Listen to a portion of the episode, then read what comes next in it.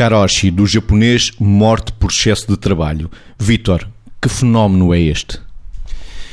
É, é, é, isso mesmo, é morte por excesso de trabalho, só que a diferença está em que os japoneses começaram a tratar o assunto de uma forma diferenciada, começaram a especificar o assunto, começaram a separá-lo das outras causas de morte, apesar de ser difícil, porque no fundo não tem que haver uma situação prévia de doença, porque as pessoas podem morrer muito novas, é uma das questões, às vezes com, na década dos 30, na década dos 40, e podem morrer de infarto e podem morrer de, de acidentes vasculares cerebrais. Em idades que são uh, não alinhadas no que diz respeito àquilo que era previsível e, por outro lado, as pessoas não têm antecedentes, o que às vezes depois nas companhias de seguros é difícil justificar, mas é isto mesmo, é a morte que resulta daquilo que é trabalhar a mais. Traduzindo na prática, é, para além desta forma de morrer, mais por infarto e mais por acidente vascular cerebral, também estar diretamente ligado àquilo que é o trabalhar uh,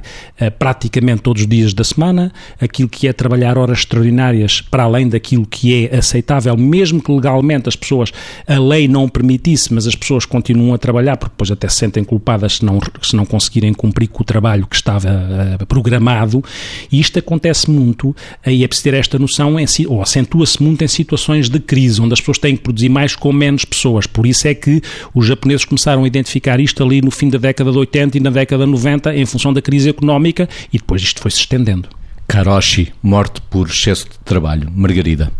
este, este tema que, enfim, que o karoshi, que é uma palavra que vem do Japão, não é? Provavelmente tem antecedentes ainda muito mais para trás, ou seja, se, se nós pensarmos depois da Segunda Guerra Mundial, o Japão teve que ser absolutamente construído, não é? E, portanto, o que foi pedido ao povo japonês eh, e o que o povo japonês vestiu, entre aspas, como ADN, foi vamos reparar o país. E, portanto, a única coisa que havia como objetivo, meta a alcançar era a reconstrução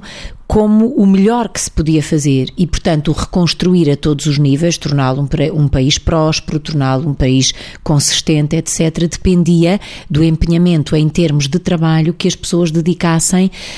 um, ao seu, no seu dia a dia, não é? E, portanto, acabou por haver uma espécie de viver para trabalhar e não trabalhar para viver. E isto, ao longo das gerações e depois as crises e tudo mais, e, e aquilo que o país Japão se foi transformando, acabou por levar as pessoas a dedicarem um espaço até mental e uma disponibilidade para o trabalho que as desgastou e as amputou até de se disponibilizarem para outras áreas da sua vida. Portanto, por isso este fenómeno ser caracterizado primeiramente no Japão, sendo que isto não é vacina para mais nenhum, para nenhum país. Isto foi caracterizado no Japão provavelmente por estes antecedentes históricos.